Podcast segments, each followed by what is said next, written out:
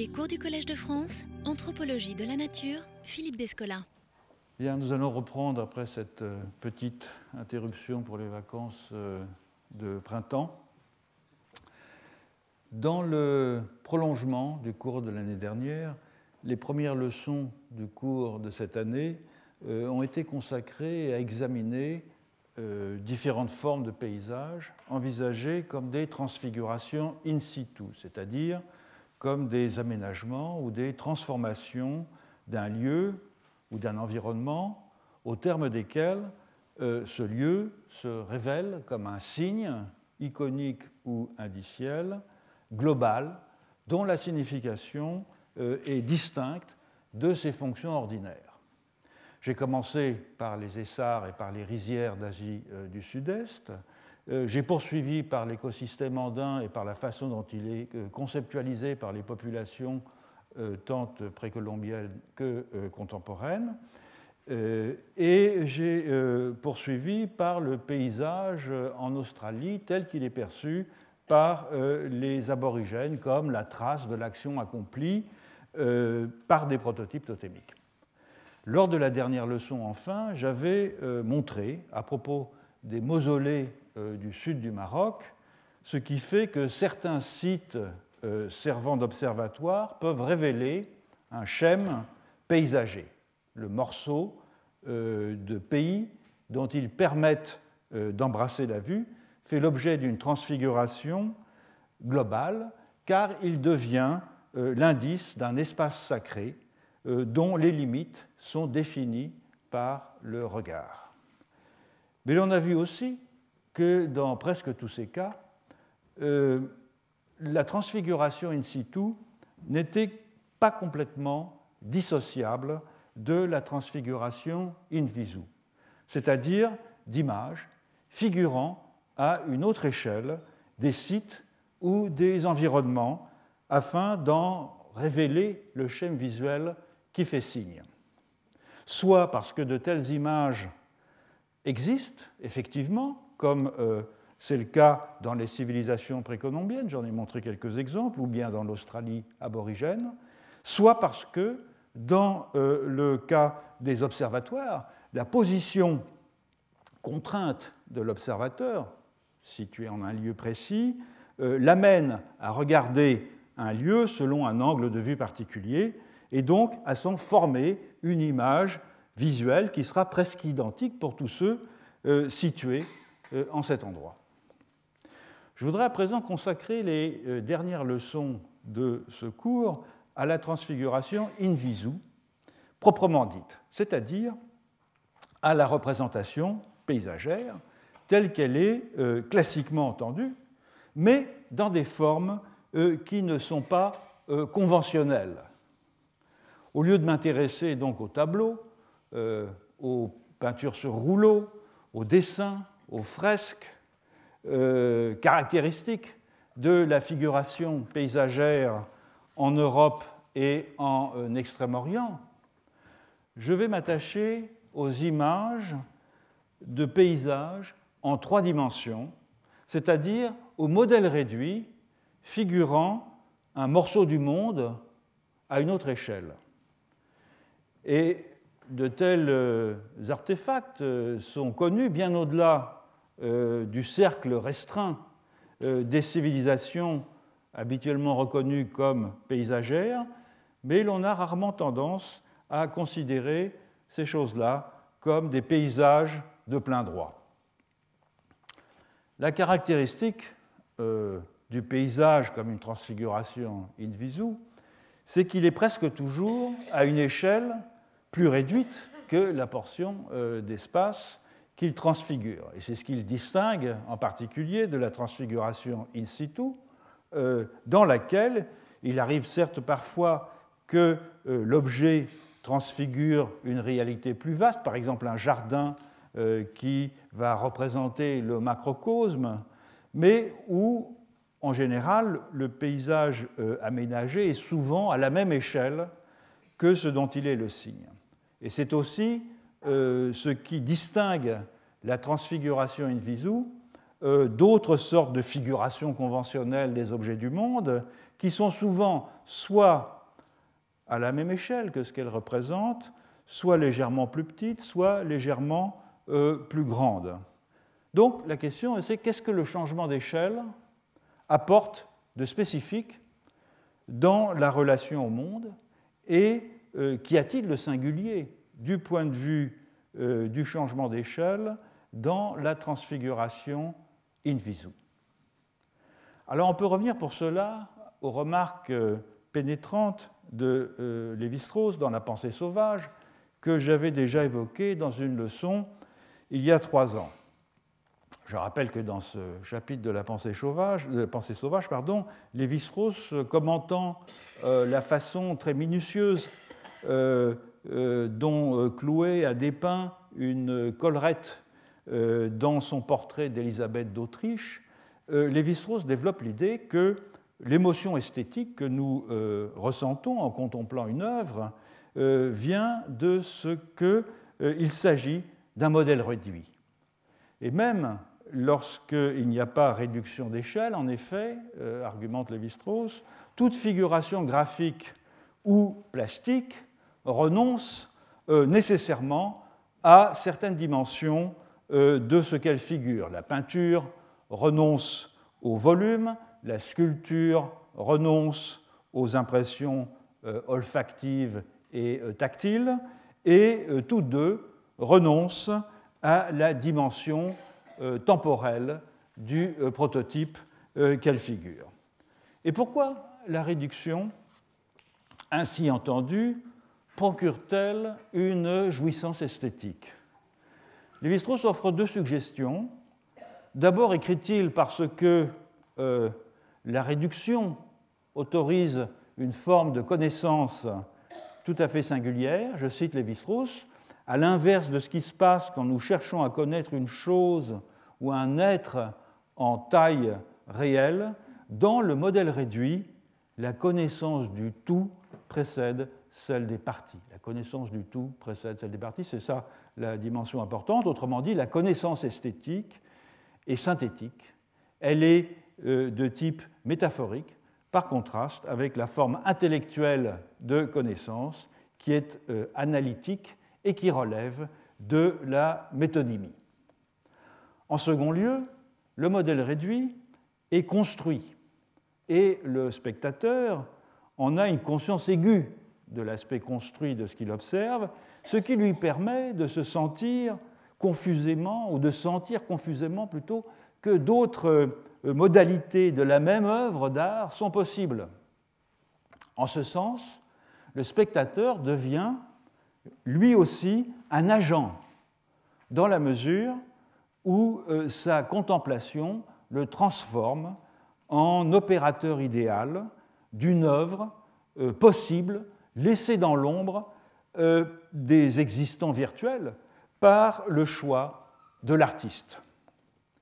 Bien que Lévi-Strauss ne le dise pas euh, explicitement, les deux sources de l'émotion esthétique qu'il euh, propose, quoique dissociées en apparence, ont ceci de commun qu'elles mettent l'une et l'autre en avant l'agence exercée par le spectateur sur l'œuvre d'art. Elle transforme, en d'autres termes, le spectateur en un agent de la production de ce qu'il contemple. Dans le premier cas, la réduction euh, d'échelle ou de propriété euh, procure une jouissance parce qu'elle invite à l'appréhension synthétique d'un objet et qu'elle donne ainsi euh, à celui qui regarde cet objet l'illusion gratifiante de le saisir plus complètement et euh, donc de le maîtriser.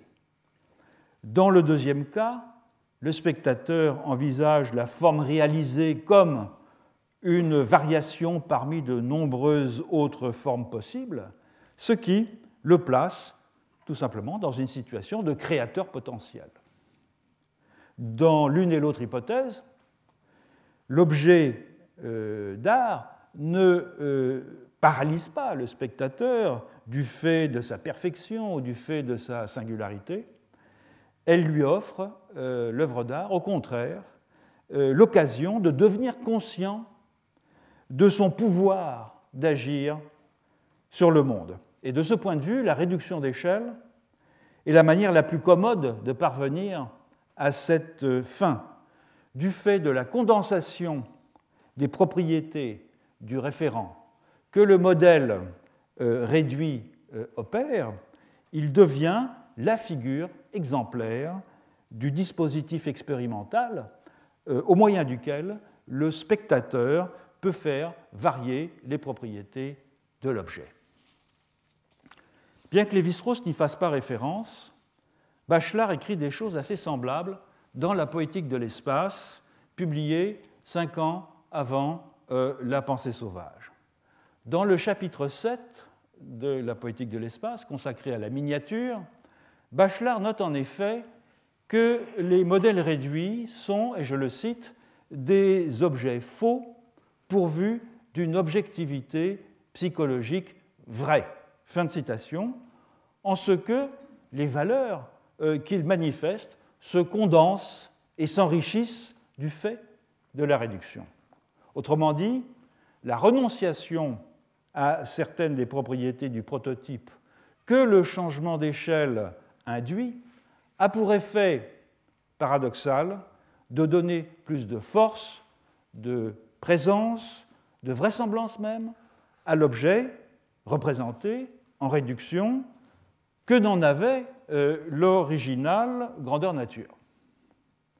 Donc par contraste avec la variation d'échelle dans la modélisation scientifique, où là aussi on emploie des modèles réduits, euh, et au terme de laquelle les euh, propriétés de l'objet original sont maintenues, la miniature permet une connaissance a priori d'une réalité singulière. Donc la miniature, elle est bien plus qu'un analogue de euh, l'objet dont elle synthétise les qualités. Elle est une image autonome autorisant, et là je cite encore Bachelard, une connaissance directe et intuitive. Donc Bachelard et Lévi-Strauss se rejoignent sur ce point. La valeur du modèle réduit, sa euh, puissance imageante et euh, l'émotion qu'il suscite viennent de ce qu'il rend possible ce que euh, Bachelard appelle une connaissance a priori et ce que Lévi-Strauss appelle une connaissance synthétique, bref, une connaissance immédiate et non réflexive d'une totalité. Alors pourquoi une connaissance de ce genre est-elle favorisée par le modèle réduit? On a vu que Lévi-Strauss répond à cette question en faisant valoir que le modèle réduit, entendu au sens le plus large d'une réduction des propriétés euh, du prototype, sollicite l'agence du spectateur car elle lui permet de saisir plus complètement l'objet, voire d'en proposer une version alternative. Bachelard exprime à peu près la même euh, chose de façon différente et peut-être euh, de façon plus appropriée au modèle réduit comme véritable miniature, en remarquant euh, que le modèle réduit donne liberté au spectateur d'y pénétrer. On entre dans une miniature, on s'y déplace à sa guise, on appréhende pleinement l'objet grâce, et je cite encore Bachelard, grâce à la libération de toutes les obligations des dimensions, libération qui est la euh, caractéristique de l'activité d'imagination. Fin de la citation de Bachelard. Donc en changeant d'échelle, en s'immergeant dans le détail auparavant inaperçu, on élimine le monde familier aménagé à nos mesures et pour reprendre euh, une autre formule de Bachelard, on récupère un regard frais devant un objet neuf. Dit dans mes propres termes, qui ne sont pas tout à fait ceux de Bachelard, la réduction d'échelle est en elle-même un processus de transfiguration in visu qui permet de voir différemment ce que la miniature représente. Mais le changement d'échelle ne suffit pas en soi à définir un paysage. Quels sont les effets propres du processus de miniaturisation iconique lorsque il s'applique à un vaste morceau du monde visible, à un fragment de pays ou de territoire, un milieu fréquenté par les humains. Bref, qu'est-ce qui fait de la figuration d'un paysage un modèle réduit d'un genre particulier? L'hypothèse que je suggère, et je l'avais, je crois, euh, brièvement avancée lors d'un cours précédent il y a deux ans, c'est que, au fond, le paysage au sens d'une transfiguration in visu n'est pas simplement la miniaturisation d'un objet ou d'une collection euh, d'objets, c'est la miniaturisation d'un contexte d'interaction potentielle, c'est-à-dire d'un cadre circonstancié d'une relation au monde.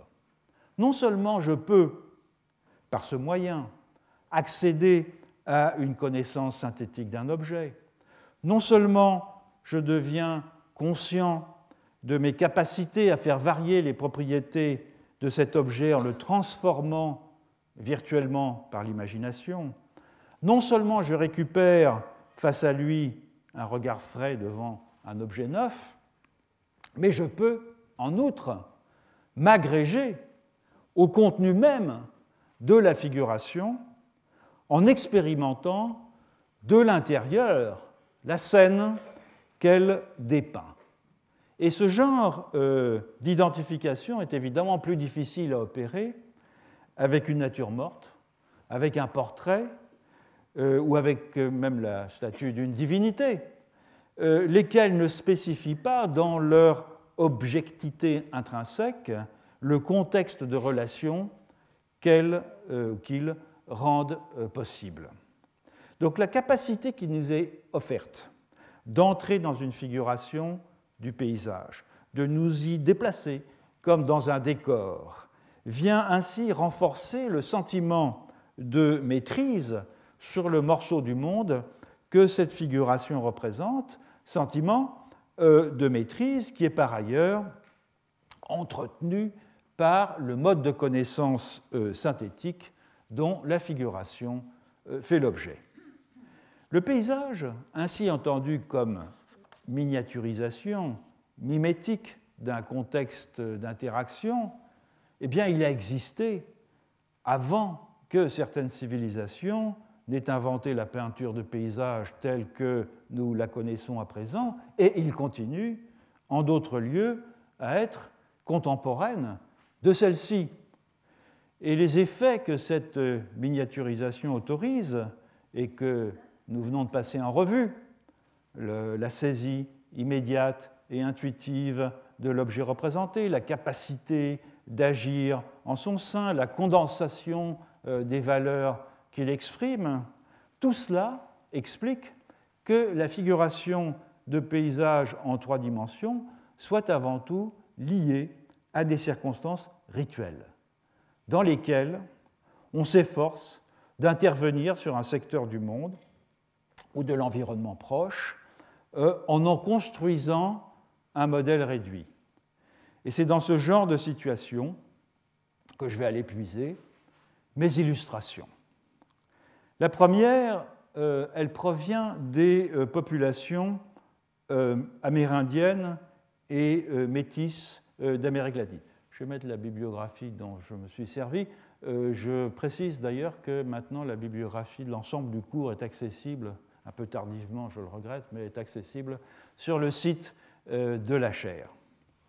Donc, population amérindienne et métisse d'Amérique latine, et dans toute cette ère culturelle, en effet, euh, depuis euh, le nord du Mexique jusqu'au sud des Andes boliviennes, on trouve un même type d'objet cérémoniel, connu sous le nom de mesa, M-E-S-A, que l'on peut, à bon droit, voir comme un petit théâtre du monde. J'avais déjà parlé des Messas dans mon cours sur l'ontologie des images il y a quatre ans. Je me contenterai donc euh, aujourd'hui de rappeler très brièvement les euh, caractéristiques de ce dispositif rituel. Bon, l'origine même du terme Messa euh, fait encore l'objet de discussions et indique assez l'hybridité de l'objet qu'il désigne. Le mot vient très probablement d'espagnol mesa, table, mais il renvoie aussi de façon très littérale, pour certaines populations du Mexique, comme les Tepehuas, à la table autour de laquelle se réunissent les divinités autochtones pour consommer les offrandes qu'on euh, leur laisse. Mais le terme est aussi très proche de l'espagnol misa, la messe, euh, et évoque peut-être aussi ces hôtels portatifs que euh, les missionnaires emmenaient avec eux pour célébrer le culte dans les communautés amérindiennes. Concrètement, il s'agit d'une pièce de tissu, d'une natte ou d'une planche euh, généralement euh, rectangulaire, posé souvent à même le sol ou sur un support, où l'on dispose des offrandes et des objets euh, cultuels très divers. Je me bornerai ici à examiner leurs fonctions en Mésoamérique, mais comme je l'ai dit, c'est quelque chose qu'on trouve dans une grande partie de l'Amérique hispanique. je me servirai pour l'essentiel d'un livre édité euh, par euh, Douglas euh, Sharon qui s'appelle Mesas and Cosmologies in Mesoamerica. Vous avez les références dans la bibliographie ici qui réunit des contributions sur les différents types de mesas en Mésoamérique.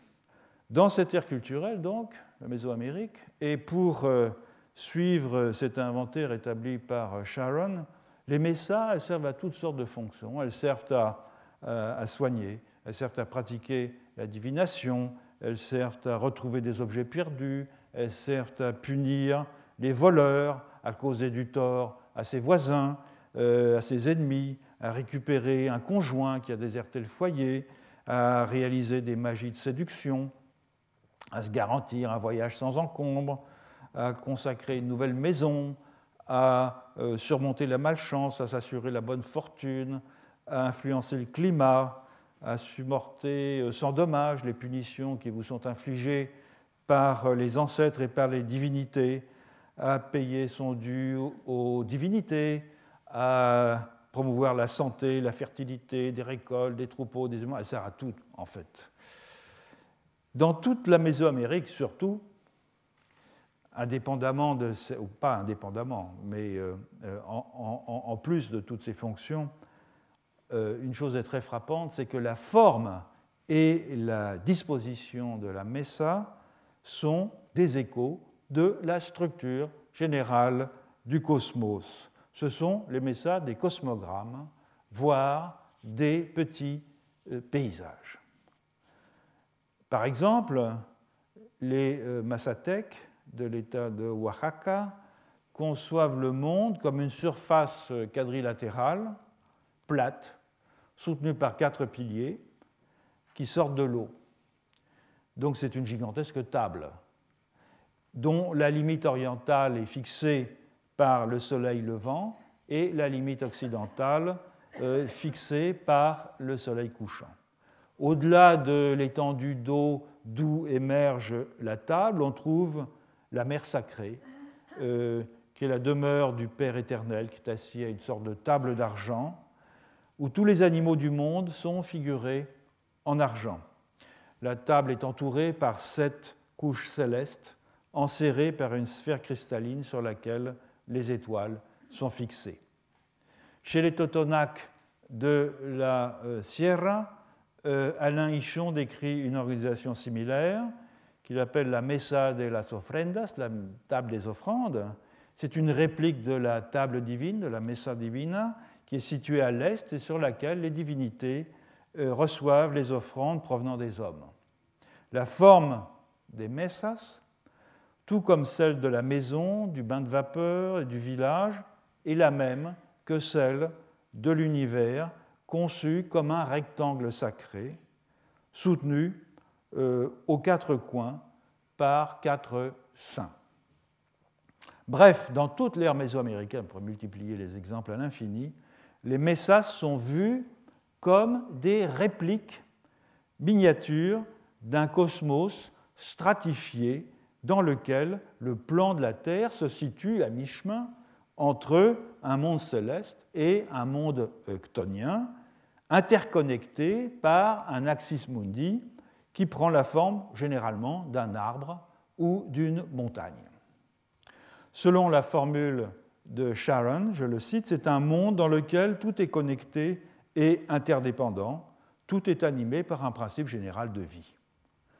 Les MESA sont ainsi des dispositifs qui, du fait de la réduction d'échelle, peuvent recevoir à travers les objets qui y sont disposés un réseau particulièrement dense de relations entre les existants cosmiques. Ces modèles réduits ne sont donc pas uniquement des images de l'univers, ils sont également manipulables, de façon à pouvoir opérer avec eux et sur eux des connexions et des mises en correspondance entre ces différents éléments, connexions et mises en correspondance qui euh, auront un effet dans le monde qu'ils figurent. On a là un exemple de ce que le mexicaniste Evan Vogt écrivait sur les euh, tzotzil de Sinacantan, qui sont des Indiens euh, de langue maya du Chiapas.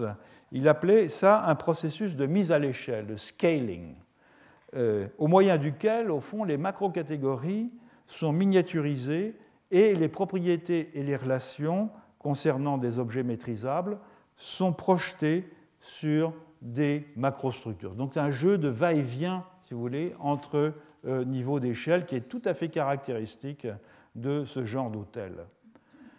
Je vais reprendre juste un exemple très rapide euh, chez euh, les Nahuas de la Huastec de Veracruz, à travers un article de Alan Sandstrom, Sacred Mountains and Miniature Worlds, que je cite ici. Euh, les Nahuas font des hôtels donc plus ou moins euh, élaborés dans maintes circonstances et chaque maison compte un hôtel domestique permanent. Et les euh, mesas les plus élaborées sont celles qui reproduisent le cosmos le plus fidèlement, c'est-à-dire avec ces quatre domaines, le ciel, la surface de la Terre, la Terre dans son ensemble et l'eau.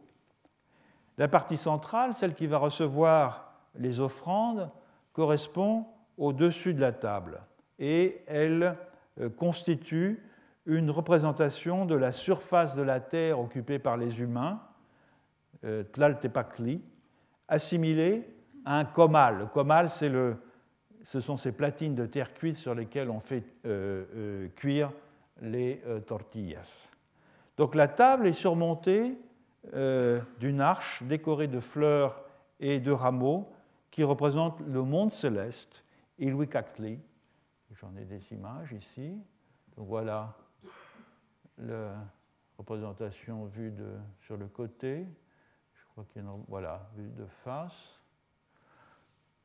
Celle-là spécifiquement dressée pour le jour des morts les euh, constructions euh, végétales en étoiles qui sont disposées sur l'arche sont précisément cela, ce sont des étoiles, euh, la mer, qui sont chargées de veiller sur les gens durant euh, l'absence du soleil. parfois, le soleil est figuré par un disque de papier qui est fixé au sommet de l'arche. Et lors des rituels pour la venue de la pluie, euh, des bâtons sont posés contre l'arche. Ce sont les cannes avec lesquelles euh, les esprits de la pluie frappent le sol pour faire résonner euh, le tonnerre. Le troisième secteur de la messa, sous la table, figure la terre, tlali, c'est-à-dire tout ce qui se situe sous la surface de la croûte terrestre. Et là, les officiants y déposent des effigies en papier découpé, représentant les esprits bénéfiques de la terre à qui l'on doit les, euh, des récoltes généreuses lorsque tout va bien et lorsqu'on a bien accompli, bien sûr, le rituel. Cette technique des effigies en papier, qui est très caractéristique, vous le savez sans doute, des populations nawa, qui sont découpées avec des ciseaux, euh, qui est encore très vivace euh, dans plusieurs groupes ethniques du centre-est du Mexique, était jadis commune à toute la Mésoamérique et les spécialistes rituels les confectionnent afin de représenter toutes sortes d'esprits, bienveillants ou maléfiques, sous la forme de petits humanoïdes dont on, doit prendre soin de figurer les attributs distinctifs pour les distinguer, bien sûr, les uns des autres. Par exemple, des épis et des feuilles de maïs euh, sortent des flancs chez euh, l'esprit euh, du maïs. Des esprits pathogènes des morts sont représentés avec des cornes et des trous dans la cage thoracique comme un squelette.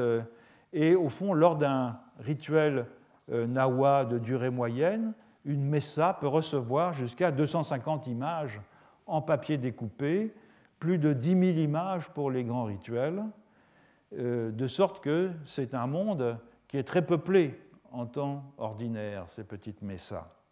Le quatrième domaine, c'est l'eau, qui est souvent représentée par un pot rempli d'eau, tout simplement, d'où émerge une bougie allumée euh, que l'on pose sur ou sous euh, la messa.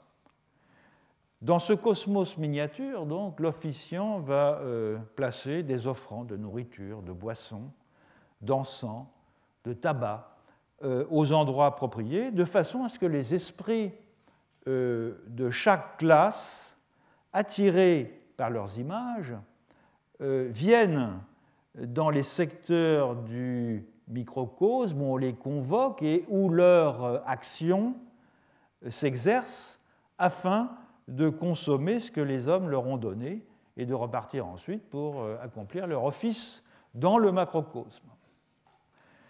Donc ces offrandes euh, ont sans nul doute une fonction oblative, comme c'est le cas dans toutes les messas de euh, l'Amérique indigène, mais elles sont aussi pour les humains comme une sorte d'appoint qui leur permet d'attirer dans l'espace de l'autel dans l'espace du microcosme les divinités les plus diverses pour qu'elles s'accordent, pour qu'elles concourent ensemble à un fonctionnement harmonieux du cosmos. Donc deux traits sont très frappants dans ces messas euh, mésoaméricaines.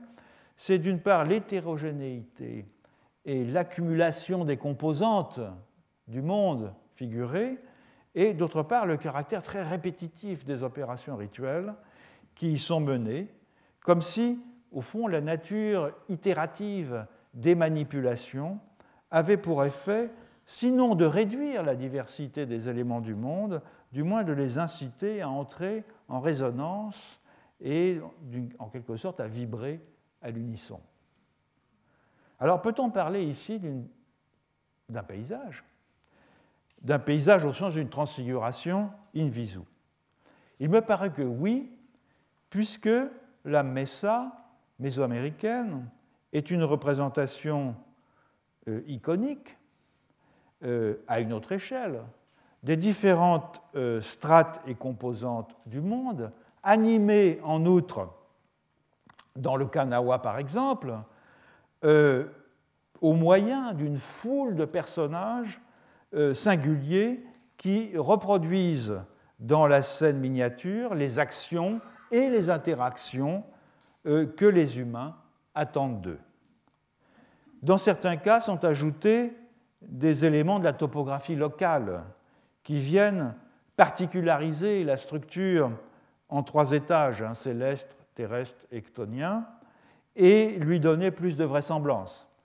Telle montagne, tel lac, euh, telle grotte, représentée de façon stylisée sans doute, mais euh, situés avec exactitude les uns par rapport aux autres, afin de centrer la figuration des lieux et des activités qui s'y déroulent sur le territoire reconnaissable de la communauté qui a édifié la euh, Messa. Dans certains hôtels euh, mésoaméricains, on note en outre un effet d'englobement ou d'enchassement d'échelle, dans lequel le paysage miniature est lui-même intégré dans un cosmos en réduction, et le résultat de ce mouvement de coulisses revient euh, au fond à intégrer une transfiguration in visu ou in visu dans une transfiguration in situ. Et c'est ce qu'on va voir maintenant avec un autre exemple qui est celui des Hopis, dont j'ai déjà parlé dans une leçon précédente. J'avais noté dans cette leçon, je crois que c'était la dernière, que la présence chez les Hopis euh, d'observatoires calendaires euh, fixes permettant de repérer sur la ligne d'horizon des marqueurs de lever et de coucher euh, de soleil ne constituait pas en soi un indice euh, suffisant d'un schème paysager, mais j'avais ajouté que les opérations de miniaturisation rituelle du monde euh, auxquelles les Hopis se livrent dans la Kiva avaient en revanche toutes les apparences d'une transfiguration paysagère. La kiva, c'est quoi? Ben, C'est une chambre souterraine, rectangulaire, principalement euh, utilisée à des fins euh, cérémonielles, et pas uniquement, à laquelle on accède par une étroite échelle euh, descendant d'une sorte d'écoutille ménagée dans le plafond, écoutille qui est bordée à l'extérieur par une haute margelle, une haute margelle maçonnée. Donc, j'avais montré cette image du village de Walpi, un village Hopi de la première Mesa, et là, vous avez ouais, c'est haute, l'échelle qui dépasse, il y, en a, il y a deux qui va, hein, donc c'est vraiment des chambres souterraines auxquelles on accède par cette espèce d'écoutille maçonnée. Chaque euh, pueblo euh, Hopi euh, contient plusieurs kivas, qui sont généralement euh, euh, édifiés par des sociétés culturelles, par des euh, groupes de filiation, par des individus importants dont les kivas portent le nom et qui en ont l'usage ordinaire. On célèbre des rituels dans les kivas, mais aucune d'entre elles n'a de fonction exclusivement religieuse. C'est aussi un lieu de réunion masculin quasiment un club euh, où l'on se réunit l'hiver, notamment pour se protéger du froid mordant, euh, où l'on se délasse et où les hommes peuvent tisser sur leur métier à ceinture en euh, bavardant. Chaque kiva est dirigé par un chef, c'est un office qui est hérité de donc le, euh, à neveu euh, utérin, et c'est à ce chef que revient euh, la charge de l'entretien de la kiva, mais aussi de la responsabilité de la filiation de nouveaux membres, puisque ce sont des sociétés hein, à la fois religieuses et évidemment culturelles.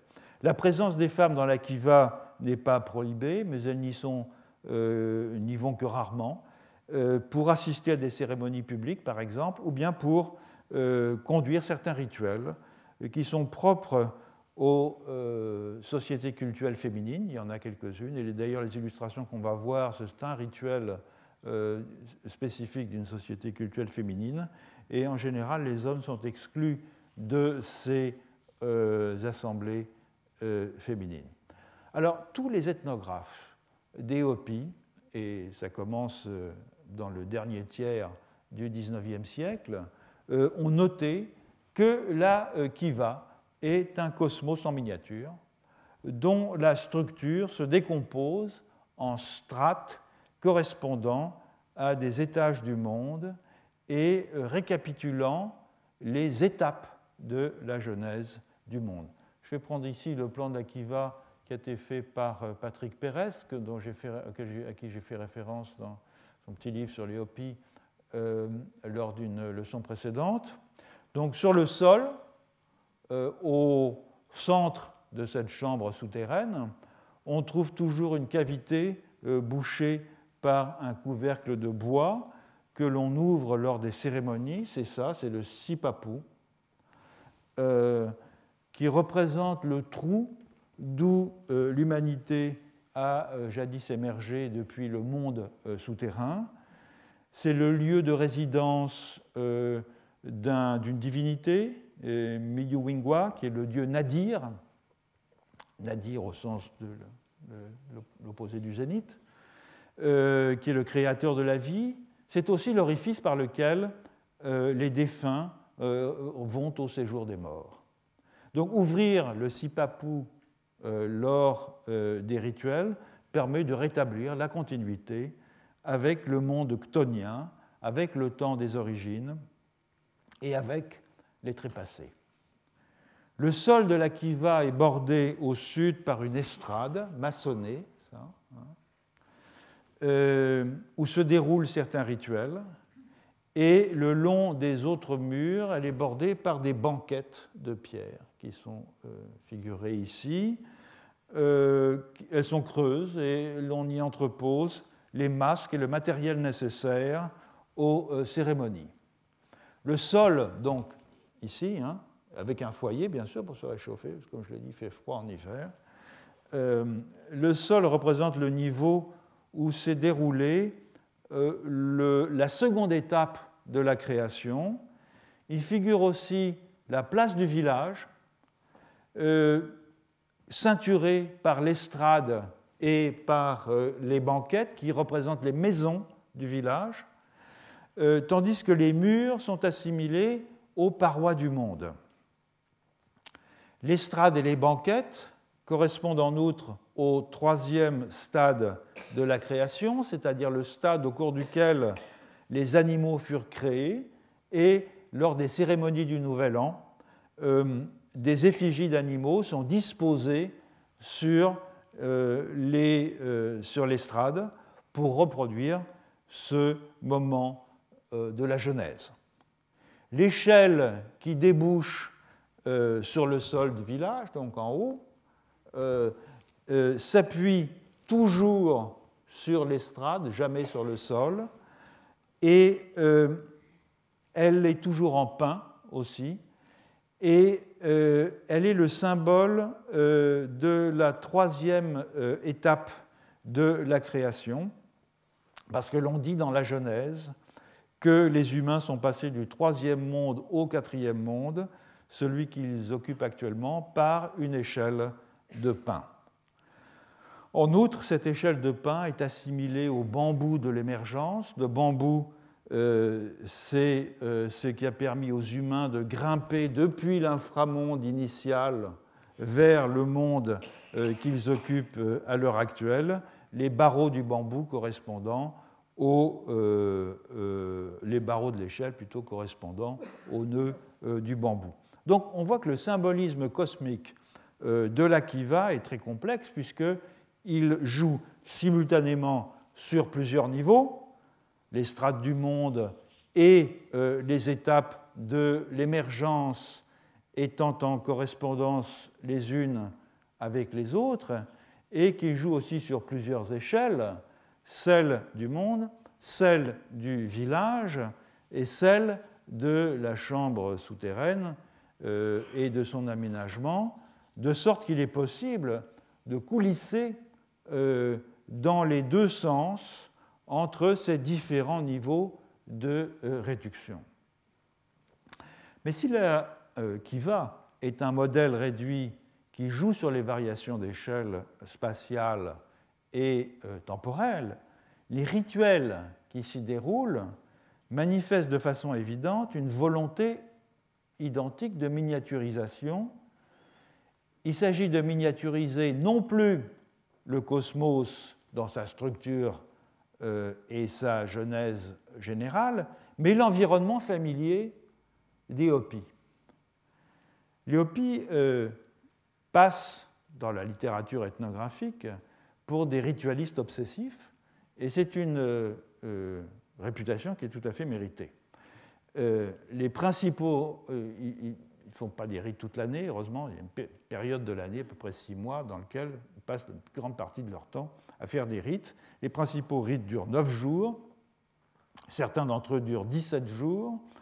Ils sont annoncés publiquement euh, quelques jours auparavant, et durant toute leur durée, seuls les membres du groupe concerné par la cérémonie ont le droit de pénétrer dans la kiva où elle se déroule, encore qu'il y a aussi des rites qui se passent bien évidemment en plein air. La structure des rites, elle est au fond semblable pour à peu près euh, tous les cultes.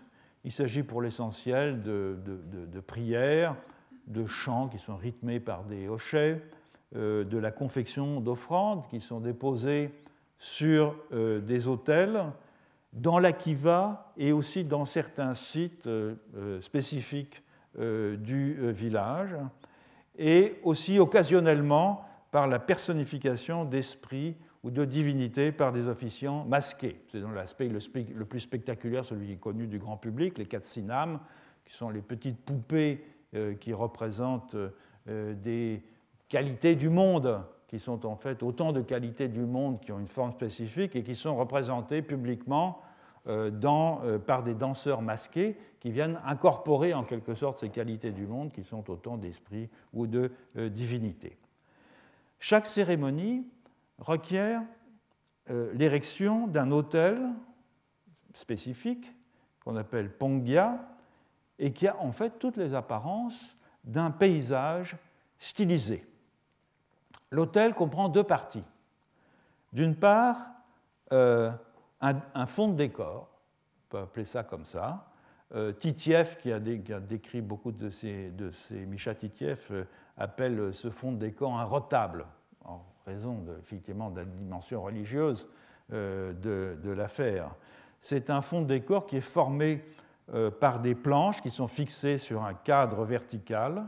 Et puis, d'autre part, il y a un ensemble d'objets qui sont regroupés devant sur le sol. Donc voilà un exemple euh, dessiné par Stephen qui a passé plus de deux ans à Walpi à la fin du XIXe siècle donc vous avez le, fond de décor là.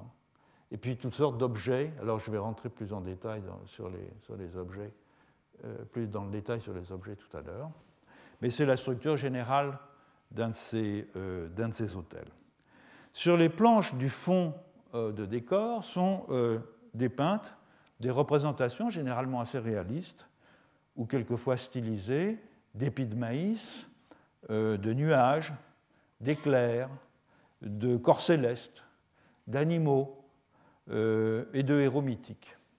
Et au pied du fond de décor, on dispose une rangée de typonies, c'est ça, là évidemment le, dessin n'est pas d'une grande qualité, qui sont, euh, on en verra tout à l'heure, des effigies qui représentent euh, des divinités et des héros culturels.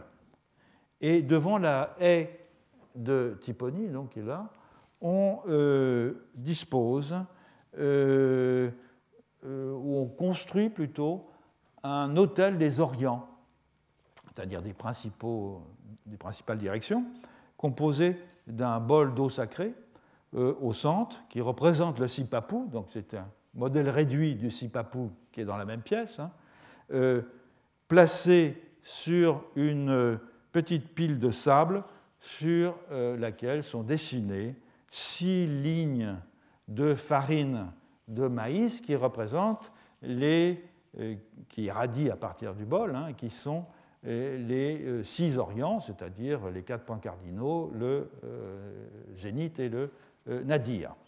Et sur chacune de ces lignes sont disposés des bracelets de plantes, des plumes, des cristaux, des figurines animales en pierre, des galets de couleurs, euh, des graines, bref, une manière de récapitulation du monde dans toute sa diversité, du monde pour les Hopis, bien sûr.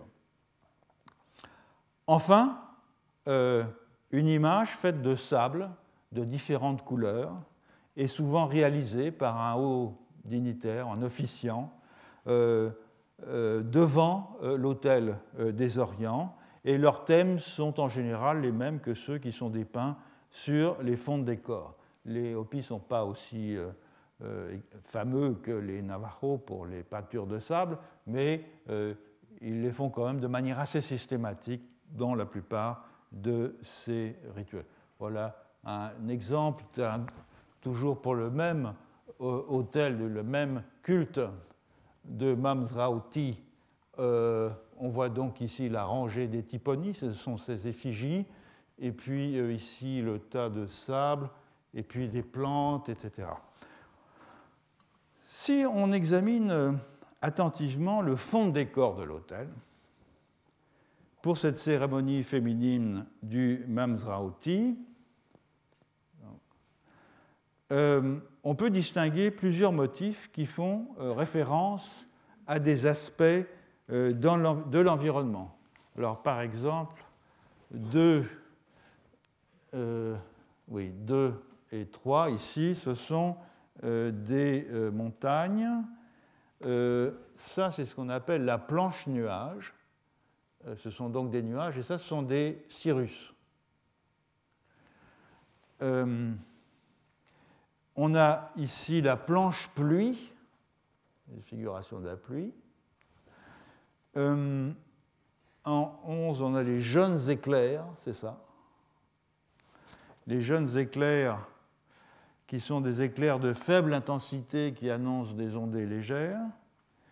En 13, on a la coiffe de l'éclair long, c'est celle-ci.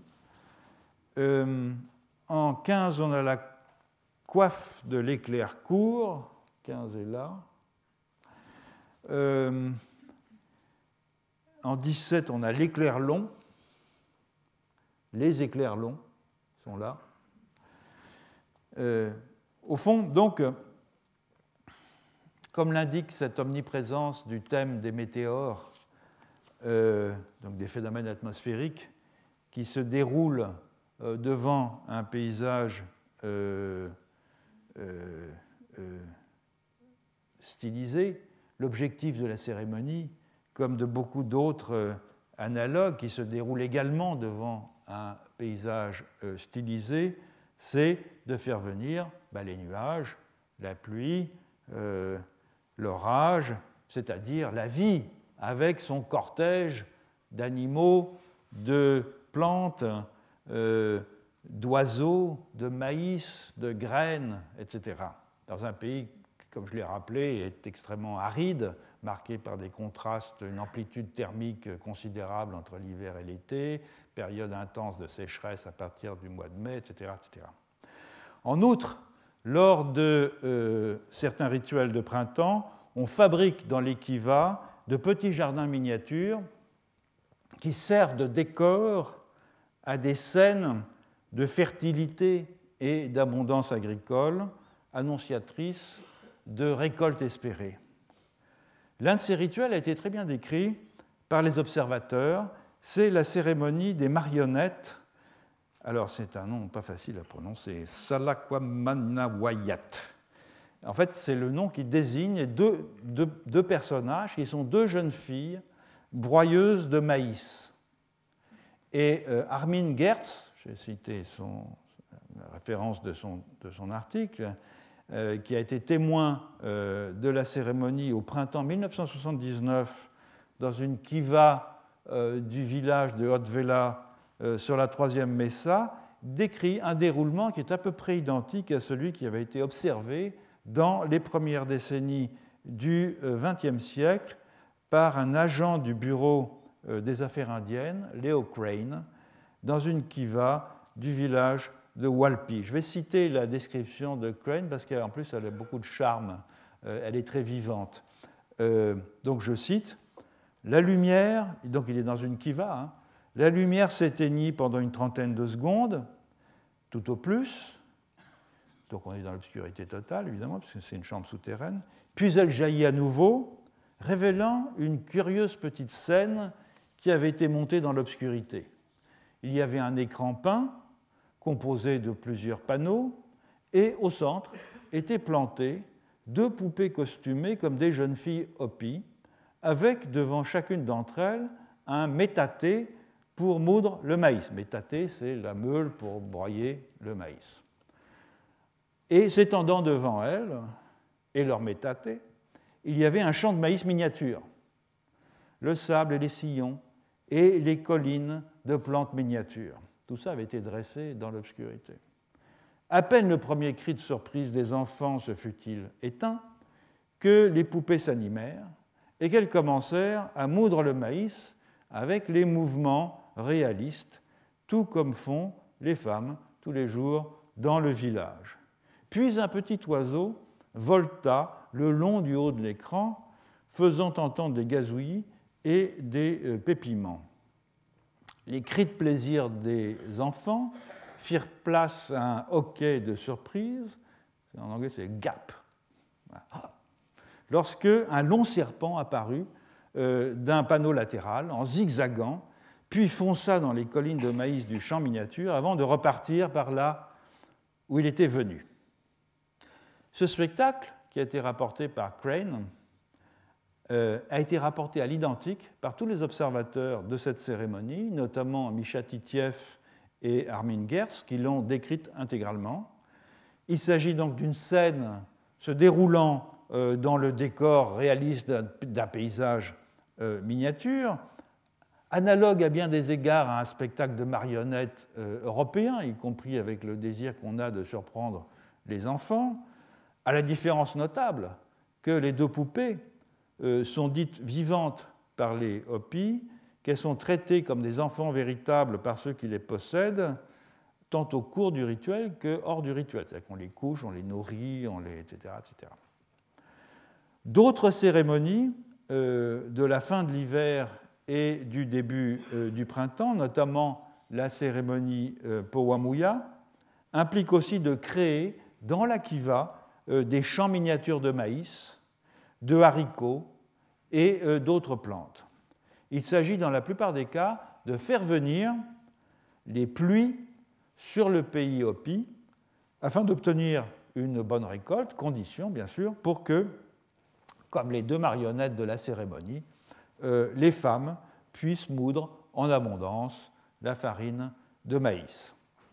Donc le petit théâtre euh, érigé dans la kiva, euh, avec son décor, avec ses personnages, avec ses accessoires, est bien une transfiguration in visu, euh, un modèle réduit, réaliste, non pas du monde ou d'un site particulier, mais de l'environnement quotidien.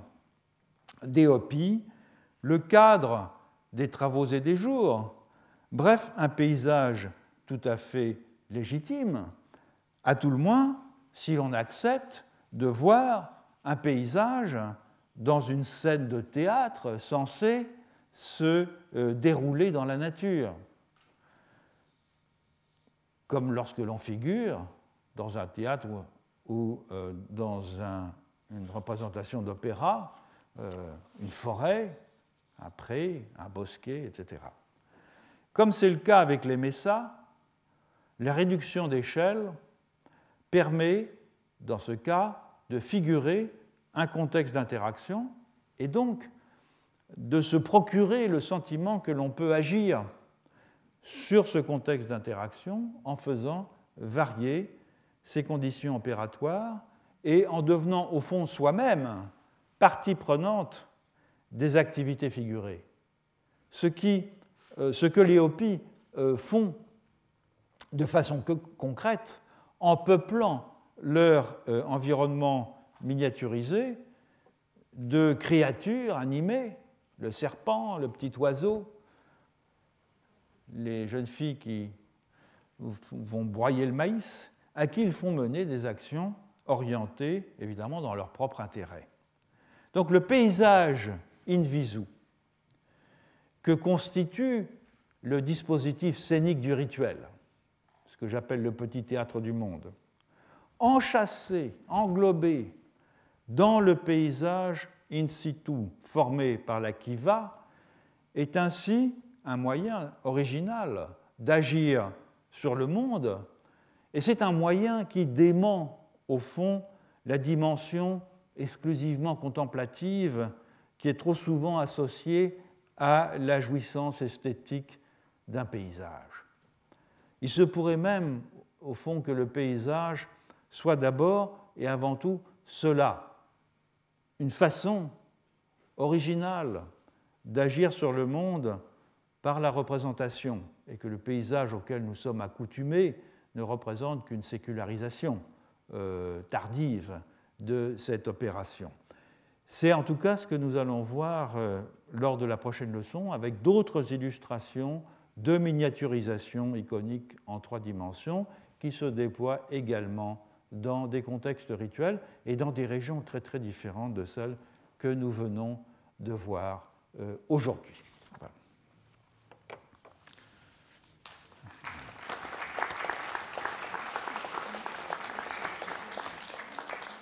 Il y a dans cette même salle, dans une demi-heure, une conférence par euh, Frédéric Logrand, professeur à l'université de Laval, qui a fait une conférence sur les Inuits, euh, qui était invité dans le cadre, fait invité dans le cadre du Collège de France. Donc ceux qui souhaitent rester pour euh, l'écouter. La conférence commence à 15h30, si mes souvenirs sont bons, et sera suivie d'un échange aussi avec le public. Retrouvez tous les contenus du Collège de France sur www.colège-2-france.fr.